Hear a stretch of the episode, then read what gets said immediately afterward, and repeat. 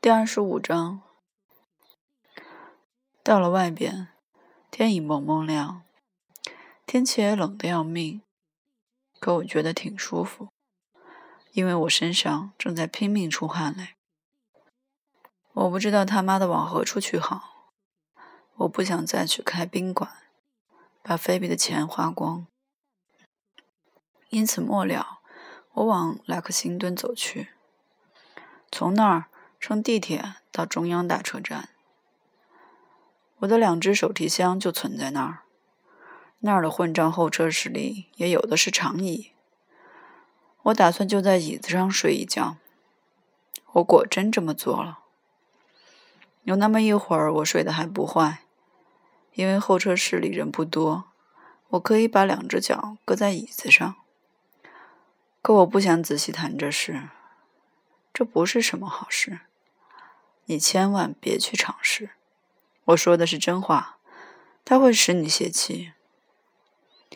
我只睡到九点光景，因为那时有千百万人涌进了候车室，我只好把两只脚放下来。两只脚一搁到地板上，我就再也睡不好觉，所以我就坐了起来。我的头痛还没好，而且更厉害了。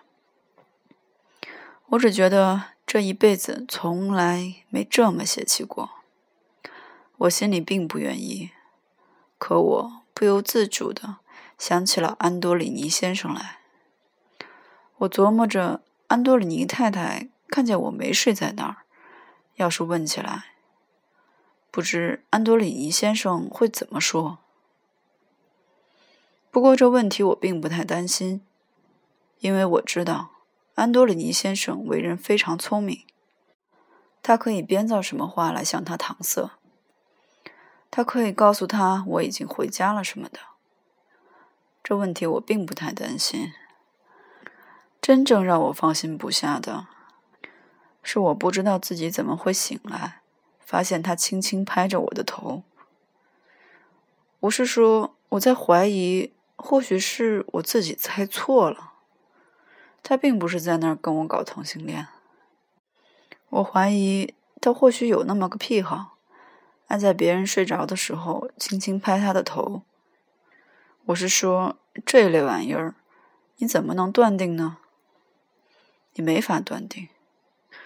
我甚至开始琢磨着，我应不应该取出我的手提箱回到他家去，就像我答应他的那样。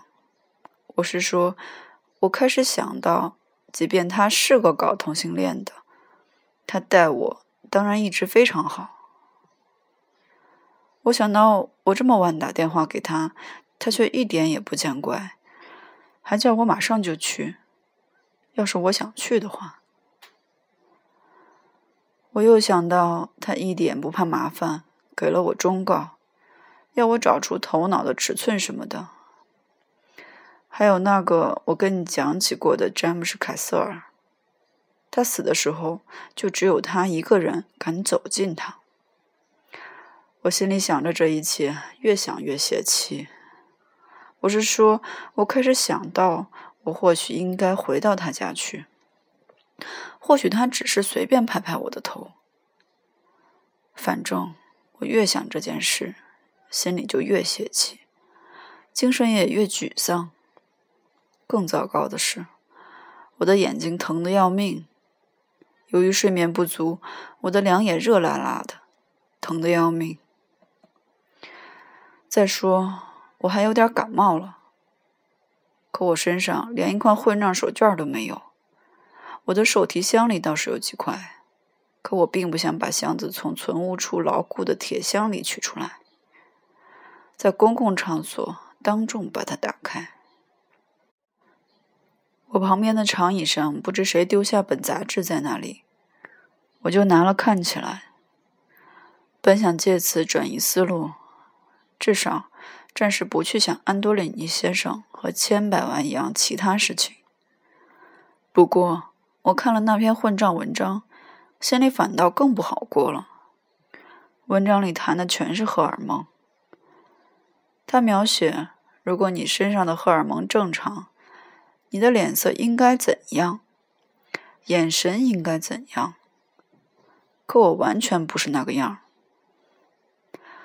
我倒是跟文章里所描写的那种荷尔蒙失常的人一模一样。因此，我开始为我的荷尔蒙担心起来。接着，我看了另外那篇文章，写的是怎样预测自己有没有得癌。他说：“你嘴里要是有什么溃疡，一时好不了，那可能就是癌的症状。”我的嘴唇里面正好有个溃疡，已经有两星期了，因此我怀疑自己已经得了癌。这杂志倒是一副小小的兴奋剂。末了，我不看杂志了，出去到外面散一会儿步。我揣摩自己大概要在一两个月内死去，因为我得了癌。我真是这样想的。我甚至肯定自己一定会死去。这当然不是太舒服的感觉。天像是要下雨的样子。可我还是出去散步了，主要是我觉得我应该吃点早饭。我的肚子并不饿，可我觉得我至少应该吃点什么。我是说，至少吃点有维生素的东西。于是我信步往东走去，那儿有不少廉价餐馆，因为我不想花很多的钱。我一路走去，看见有两个家伙。在一辆卡车上写一棵大圣诞树。一个家伙不住地跟另一个说：“把这婊子养的抬起来，抬起来，老天爷！”管圣诞树叫婊子养的，确实少见少闻。可是说来可怕，我听在耳朵里，竟然觉得有点好笑，所以我不由得笑起来。这实在是我千不该万不该。做的最糟糕的事，因为我刚一笑，就觉得自己要吐。确实是这样，我甚至开始呕吐起来，可是不久也就好了。我不知道这是怎么回事。我是说，我不曾吃过任何不卫生的东西，而且我的胃一向很健康。嗯，不管怎样，我慢慢好了。我心想，要是去吃些东西，说不定还能更好过一些。因此，我走进一家外表看去非常便宜的餐馆，要了份油炸饼和咖啡。不过，我没吃那份油炸饼，我实在咽不下去。问题是，你要是为了某种事情心里懊丧的要命，就会食不下咽。那个侍者倒真不错，他把那份油炸饼拿了回去，没要我钱。我光是喝了咖啡，随后我走出餐馆，开始向第五大道走去。今天是星期一，圣诞节已经很近，所有的铺子也都开门了，因此在第五大道上散步倒是挺不错。很有圣诞节气象。所有那些瘦瘦的圣诞老人全都站在角落里摇着铃，还有那班就是军姑娘，脸上不擦胭脂和口红什么的，也在那儿摇铃。我东张西望，寻找昨天早上吃饭时候遇见的那两个修女，可我没看见她们。我知道，我看不见她们。因为他们告诉我说他们是到纽约来当教师的，可我还是一个劲儿的找他们。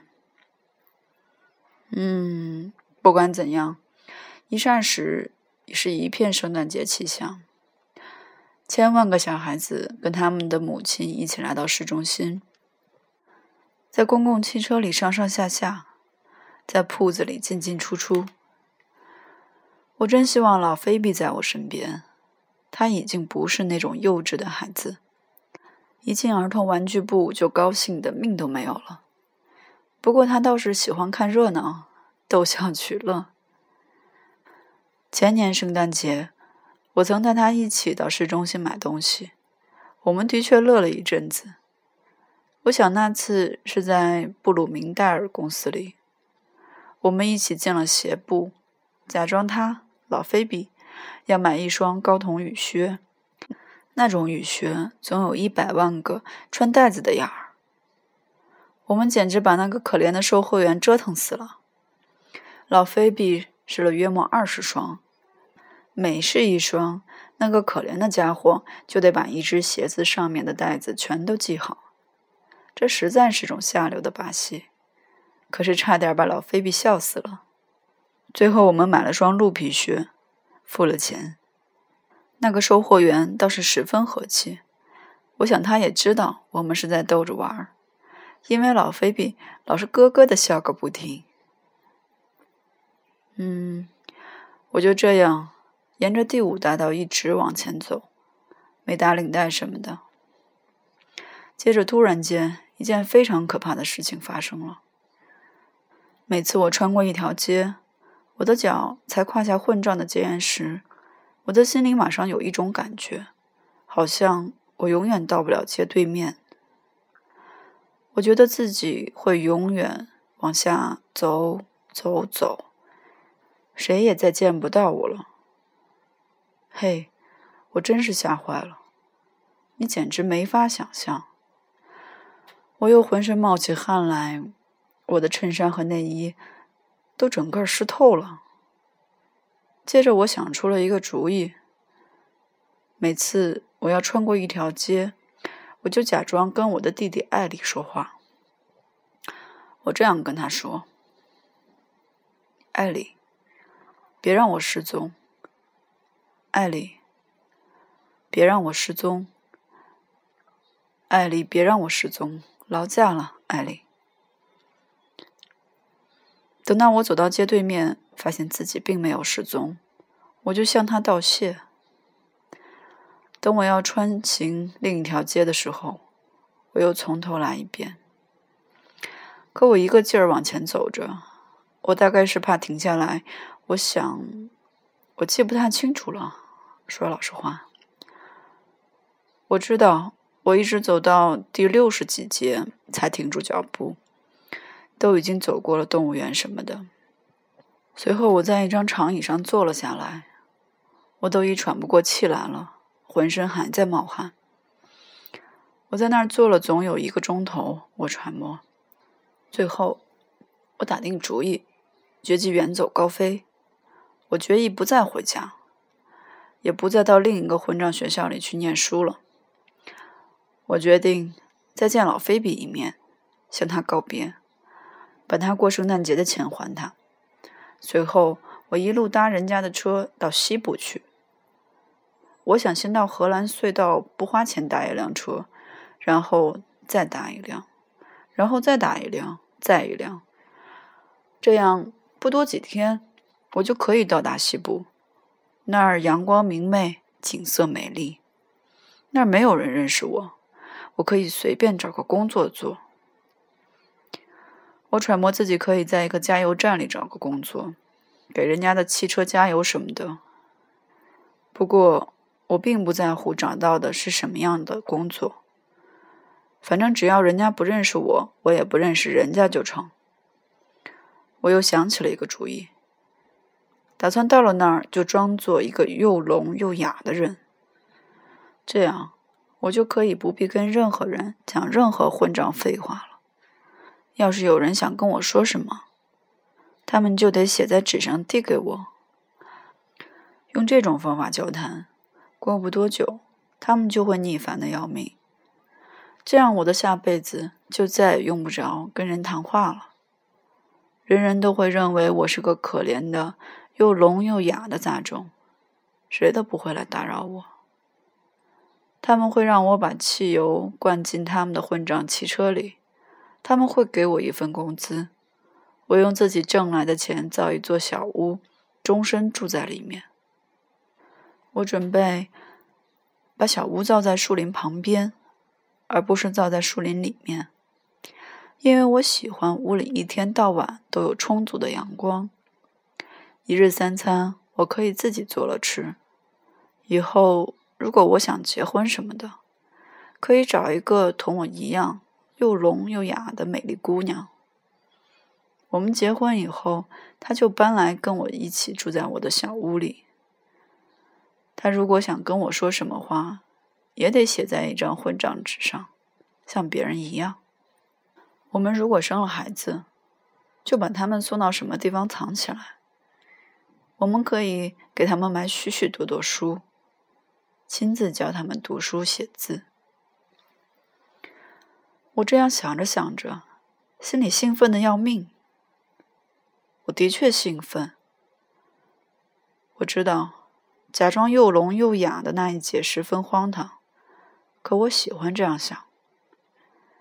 不过，我倒是真的打定主意，要到西部去。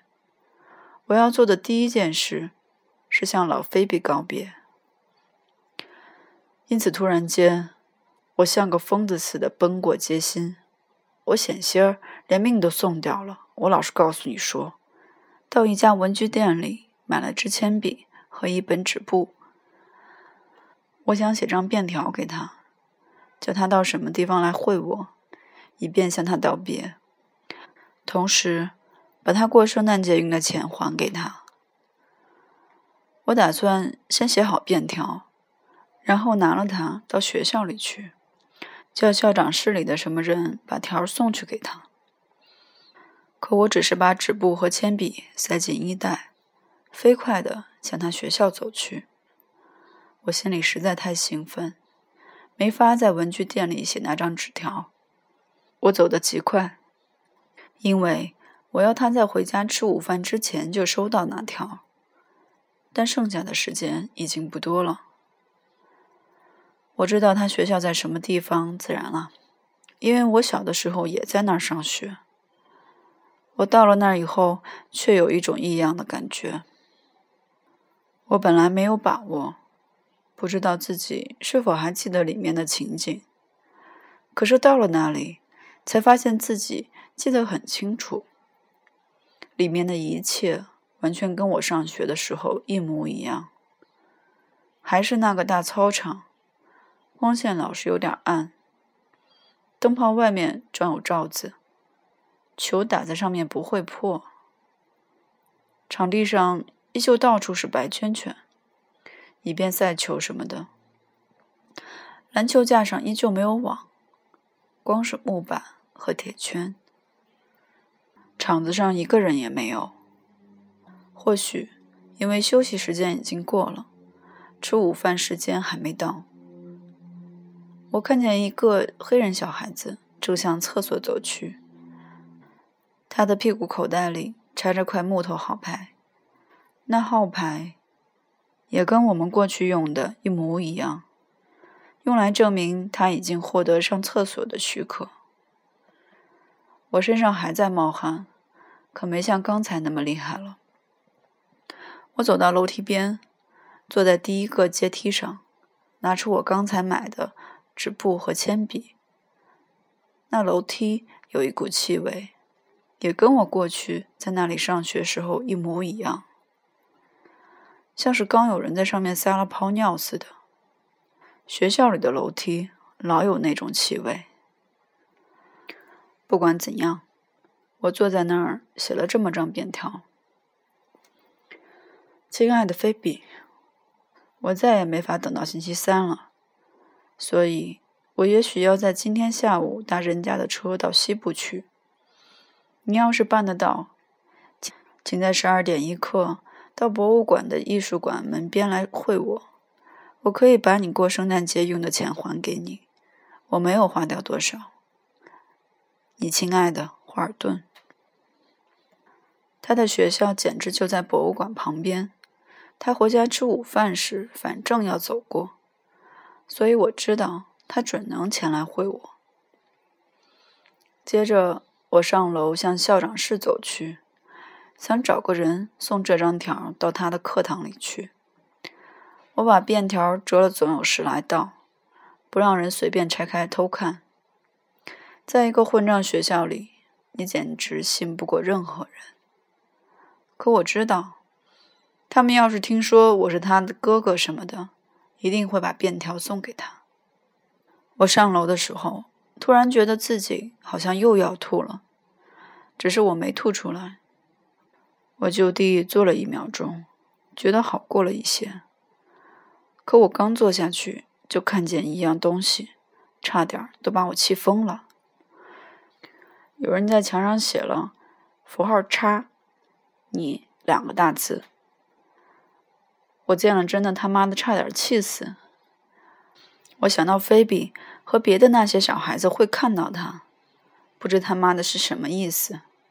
最后总有一个下流的孩子会解释给他们听，同时把眼睛那么一斜，自然了。以后有一两天功夫，他们会老想着这事儿，甚至或许会嘀咕着这事儿。我真希望亲手把写这两个字的人杀掉。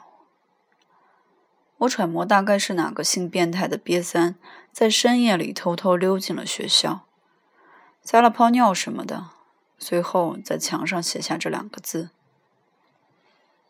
我不住地幻想自己怎样在他写字的时候捉住他，怎样揪住了他的脑袋，往石机上撞，撞得他头破血流，直挺挺地死在地上。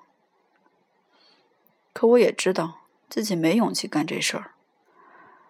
我知道的很清楚，这就使我心里更加泄气。我甚至都没勇气用自己的手把这两个字从墙上擦掉。我老实跟你说，我生怕哪个教师撞见我在擦，还以为是我写的。可我最后还是把字擦掉了。随后，我继续上楼，向校长办公室走去。校长好像不在，只有一个约莫一百岁的老太太坐在一架打字机跟前。我就跟她说：“我是四 B 杠一班菲比·科尔菲德的哥哥，请他劳驾把这张便条送去给菲比。”我说：“这事非常重要，因为我母亲病了，没法给菲比准备午饭，他得到约定的地方跟我会面。”一起到咖啡馆里去吃饭。这位老太太倒是十分客气，她从我手里接过便条，叫来了隔壁办公室里的另一位太太，那太太就给菲比送去了。接着，那位约莫一百岁的老太太就跟我聊起天来。他十分和气，我就告诉他说，我还有我兄弟。过去也都在这所学校里念书。他问我这会儿在哪里上学，我告诉他说在潘西。他说潘西是个非常好的学校。即便我想要纠正他的看法，我怕自己也没这力量。再说，他要是认为潘西是个非常好的学校，就让他这么认为好了。谁都不乐意把新知识灌输给那些约莫一百岁的老人，他们不爱听。过了一会儿后，我就走了。奇怪的是，他竟也向我大声嚷着：“运气好！”就跟我离开潘西时候老斯宾塞嚷的一模一样。老天，我最恨的。就是我离开什么地方的时候，有人冲着我嚷“运气好”，我一听心里就烦。我从另一边的楼梯下去，又在墙上看见符号叉你两个大字，我又想用手把字擦掉，可这两个字是用刀子什么的刻在上面的，所以怎么擦也擦不掉。嗯。反正这是件没希望的事。哪怕你给一百万年去干这事儿，世界上那些插你的字样，你大概连一半都擦不掉，那是不可能的。我望了望操场上的大钟，还只十一点四十，离跟菲比约会的时间还很早，所以我还有不少时间可以消磨。可我只是向博物馆走去。此外，我也实在没有其他地方可去，心想，在我搭车西去之前，要是路过公用电话间，或许跟秦加拉格通个电话。可我没那心情。主要是，我甚至都不知道他已放假回家了没有。因此，我一径走到博物馆，在那儿徘徊。